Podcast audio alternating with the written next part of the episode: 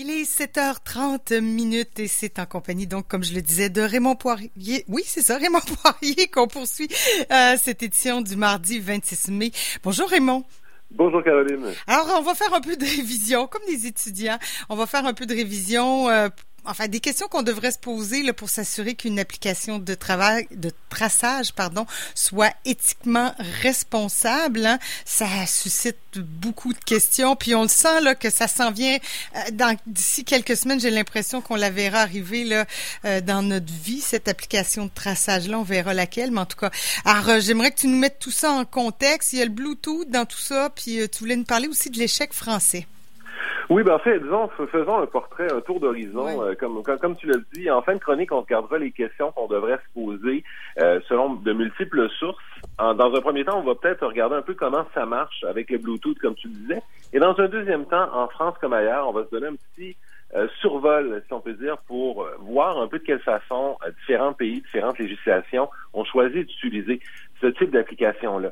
Et, d'emblée, ce qui est important de savoir, c'est que dans la plupart, dans la vaste majorité des applications, donc c'est euh, le Bluetooth qui est au cœur des dispositifs. Euh, il y a eu euh, des peut-être des légères modifications au système d'exploitation de Apple, de Google qui avaient été annoncées d'ailleurs. Donc essentiellement, qu'est-ce que ces modifications-là permettent? C'est à une application spéciale de diffuser un signal Bluetooth. Hmm. Donc, nos téléphones sont pour la plupart équipés de Bluetooth. Évidemment, pas tous les téléphones non plus. Dans certains pays, c'est un enjeu d'ailleurs. Mais de façon générale, donc, on, a un signal Bluetooth dans notre téléphone. Et quand on croise un autre téléphone, ben, les signaux Bluetooth peuvent simplement se croiser. Donc, on mesure la portée du contact et la proximité entre deux propriétaires d'appareils. Donc, fait que techniquement, avec mon signal Bluetooth, eh bien, je suis en mesure de savoir que je croise quelqu'un euh, et que je croise quelqu'un pendant un temps X. Et donc, généralement, ce qui va se passer, c'est qu'on va euh, y aller, par exemple, moi, je ne sais pas que j'ai la COVID, je me déplace, je fais ma vie, je vais à la maison, euh, je prends les transports en commun, je vais travailler, je reviens à la maison. Donc, je fais ma journée normale. Pendant ma journée, ben, je vais croiser des gens parfois pendant plus de 15 minutes, parfois plus brièvement pendant moins de 15 minutes avec une proximité très proche, donc elle va être dans mon cercle euh, de, de 2 mètres ou autour du 2 mètres, et d'autres de façon un peu plus éloignée. Et donc là, euh, l'application ou ces applications-là, bien souvent, vont aller chercher les identifiants Bluetooth, si on peut dire, de l'ensemble de ces gens-là. Éventuellement, moi, euh, je vais me faire tester pour la COVID-19 et finalement, je reçois un diagnostic positif eh bien là, tous les gens qui étaient enregistrés, associés justement à mes déplacements Bluetooth, vont recevoir un signal. Donc, ceux qui sont plus à risque parce que je les ai croisés pendant plus de 15 minutes ou à plus de 2 mètres vont recevoir un avis de se faire tester et de rester en quarantaine. Et les autres euh, vont être notifiés peut-être qu'il y a une dynamique de risque à l'œuvre, que le risque n'est pas élevé, mais qu'ils doivent, dans ce contexte, faire doublement attention à la distanciation sociale. Donc, généralement, c'est un peu comme ça que ça va fonctionner. Ouais. Ça, c'est, on parle de Bluetooth versus euh, géolocalisation, là, parce que la géolocalisation, c'est plus invasif, peut-être? Euh, la, géolocalisation, la géolocalisation est peut-être un peu moins précise, donc il y a toujours euh, une, une, différence entre le signal et l'endroit réel où je me trouve. il peut y avoir évidemment aussi des erreurs. donc, l'impression que j'en ai, au fil des lectures que j'en ai faites, c'est que, euh, disons, le Bluetooth est peut-être un peu plus précis, euh, permet d'avoir un petit peu plus de mesures aussi, mais ça n'empêche pas effectivement certaines applications de plutôt préconiser euh, l'usage du, traçage par GPS. donc, c'est différentes approches technologiques. mais si on, fait le tour peut-être un peu des, applications pour voir un peu qu'est-ce qui a été utilisé, on va avoir une bonne idée un peu de la, la manière par laquelle on peut adapter ce type d'application-là. Et on terminera avec la France. Euh, Singapour, c'est beaucoup l'exemple qui sort euh, assez régulièrement, en fait, parce que euh, c'est littéralement, je pense, la première application qui avait été lancée. Ça a été lancé à quelque part en mars, donc au début de la globalisation de la pandémie. et généralement, les habitants de Singapour sont considérés comme technophiles. donc, généralement, on va avoir des applications qui vont être adoptées de manière plus massive rapidement parce que généralement, ils sont des early adopters. Euh, et euh, ben, l'application qui s'appelle Trace Together fonctionne un peu comme je t'ai dit. Euh, donc, on y va avec vraiment les signaux Bluetooth. dans un premier temps, ça, ça a quand même bien marché. On a eu l'impression que ça a bien marché, mais finalement, euh, comme l'application n'avait pas été suffisamment téléchargée, mais quand il y a réellement eu une deuxième vague, eh bien, l'effet escompté n'a pas été très fort, malheureusement.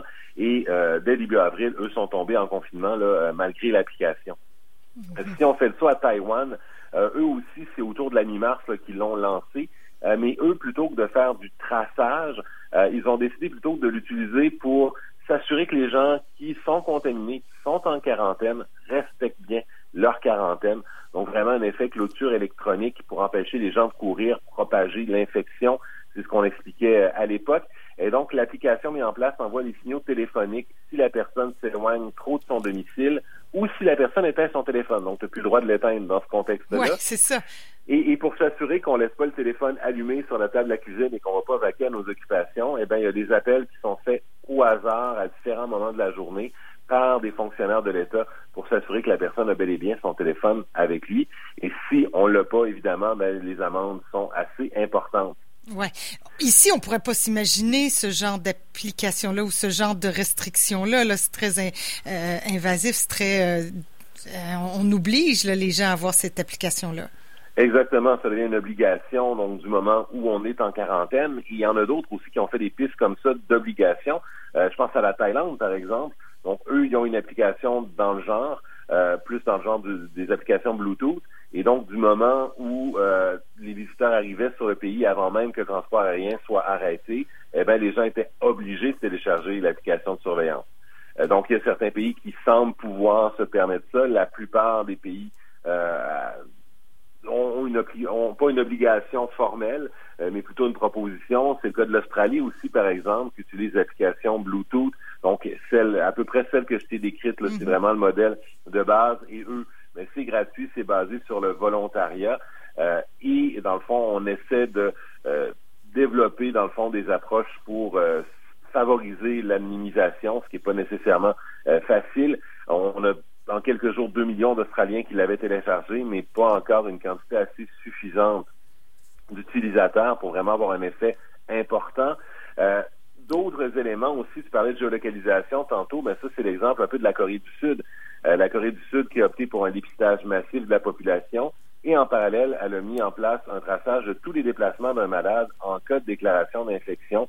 Donc, autant géolocalisation par satellite que d'autres usages, donc euh, Bluetooth, utilisation de la carte bancaire, caméra de surveillance. Donc, vraiment, on trace les parcours des individus. Euh, c'est effectivement assez intrusif. Euh, en Chine, on a essayé plutôt d'aller vers euh, le GPS, donc euh, les déplacements enregistrés par le GPS du téléphone intelligent et en parallèle des codes QR. Donc, selon le code QR, ben, on a différents droits de déplacement. Donc, vert, on peut aller où on veut. Rouge, notre sortie est interdite, on est en quarantaine. jaune, on est mis à l'écart pendant 16 jours. Et dans certains cas, pour avoir accès à différents commerces ou lieux communs, il ben, faut montrer aussi euh, son code QR euh, pour prouver qu'on est euh, qu'on est bien pas infecté par le coronavirus. Donc, ces différents exemples qui nous amènent un peu vers la France qui avait lancé Stop COVID de son côté. donc, en France, l'enjeu était évidemment les téléchargements. Donc, l'application devrait pouvoir être déployée le 2 juin. Donc, le déploiement large s'en vient. Donc, pour l'instant, on parle d'échec parce qu'on craint euh, beaucoup que l'application ne soit pas téléchargée de façon suffisante pour véritablement avoir euh, un impact. Euh, donc, on parle de 60 quoi? J'avais entendu 60 Oui, le, vraiment le 60 pour vraiment avoir un portrait représentatif de la population, parce que sinon, ben, ce qu'on dit souvent, c'est que ça peut donner un faux sentiment de sécurité, un faux sentiment de suivi, euh, alors que les chiffres ne sont tout simplement pas suffisants pour permettre, dans le fond, euh, cet accompagnement-là. Euh, donc, c'est disons qu'on comprend, on comprend bien l'intérêt du, Bluetooth.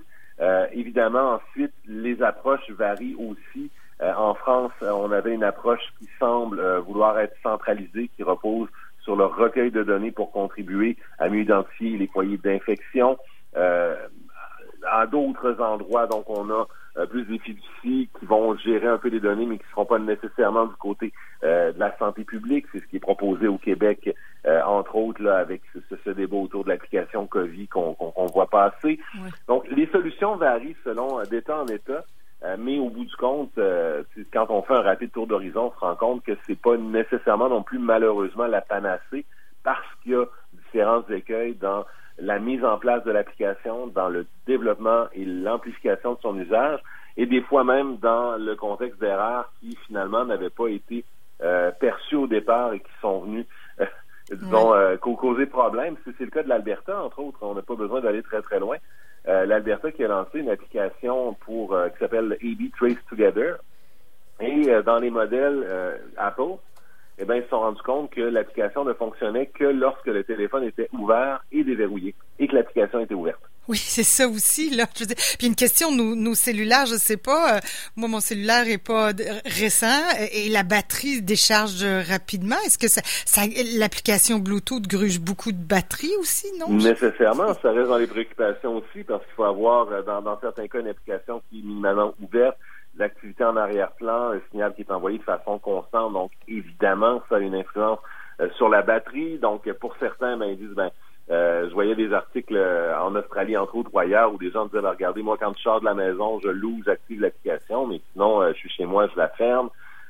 des fois, ben, si elle est fermée, peut-être qu'on va oublier de la ouvrir aussi. C'est pas nécessairement des gestes qui sont inscrits dans la routine. Donc, il y a, y a, une marge d'erreur qui est quand même assez importante dans le contexte justement où certaines applications nécessitent que le téléphone soit ouvert, nécessitent certaines mesures ou nécessitent justement un usage important de batterie. Oui, oui, c'est encore beaucoup, euh, beaucoup de questions. En tout cas, on verra ici au Québec. Je sais plus où on en est. J'entends, j'entendais qu'on devait en, en, avoir une à notre disposition, une application bientôt, mais euh, avec ses limites. De ce que j'en comprends, il y a beaucoup de limites et, euh, et sans compter toutes les, les, Bon, après moi, ça m'inquiète moins là, les, les, questions d'éthique et de, de, de, de traçabilité. J'ai l'impression que tout le monde, après, on va être discarté des banques de données, mais ça on reste à voir. Oui, puis ça, ça, revient un peu aux cinq questions euh, qu'on se pose. On peut se poser aussi, qui sont suggérées dans, dans certains articles. Je pense ceux, ceux que j'ai trouvés sur Actua, mais j'en ai trouvé des similaires ailleurs aussi. Euh, où on dit ben, de un, est-ce que l'application est basée sur le volontariat? Est-ce qu'on a le droit de choisir ou non euh, de la télécharger, de l'utiliser? Euh, donc ça, dans le fond, il y, a un impact. deuxième temps, ben, les données Bluetooth qui sont détenues sur l'appareil, est-ce c'est qui qui les détient par la suite? Est-ce que, dans le fond, elles sont détenues sur mon téléphone? Elles sont ensuite stockées sur un serveur à la demande? Euh, pour faire l'analyse et ensuite, bon, qu'est-ce qui arrive avec les données? Est-ce qu'elles peuvent être vendues? Est-ce qu'elles peuvent être utilisées par d'autres organismes? Est-ce qu'elles sont utilisées seulement dans le contexte précis euh, qui nous intéresse? Euh, est-ce qu'on est réellement anonyme?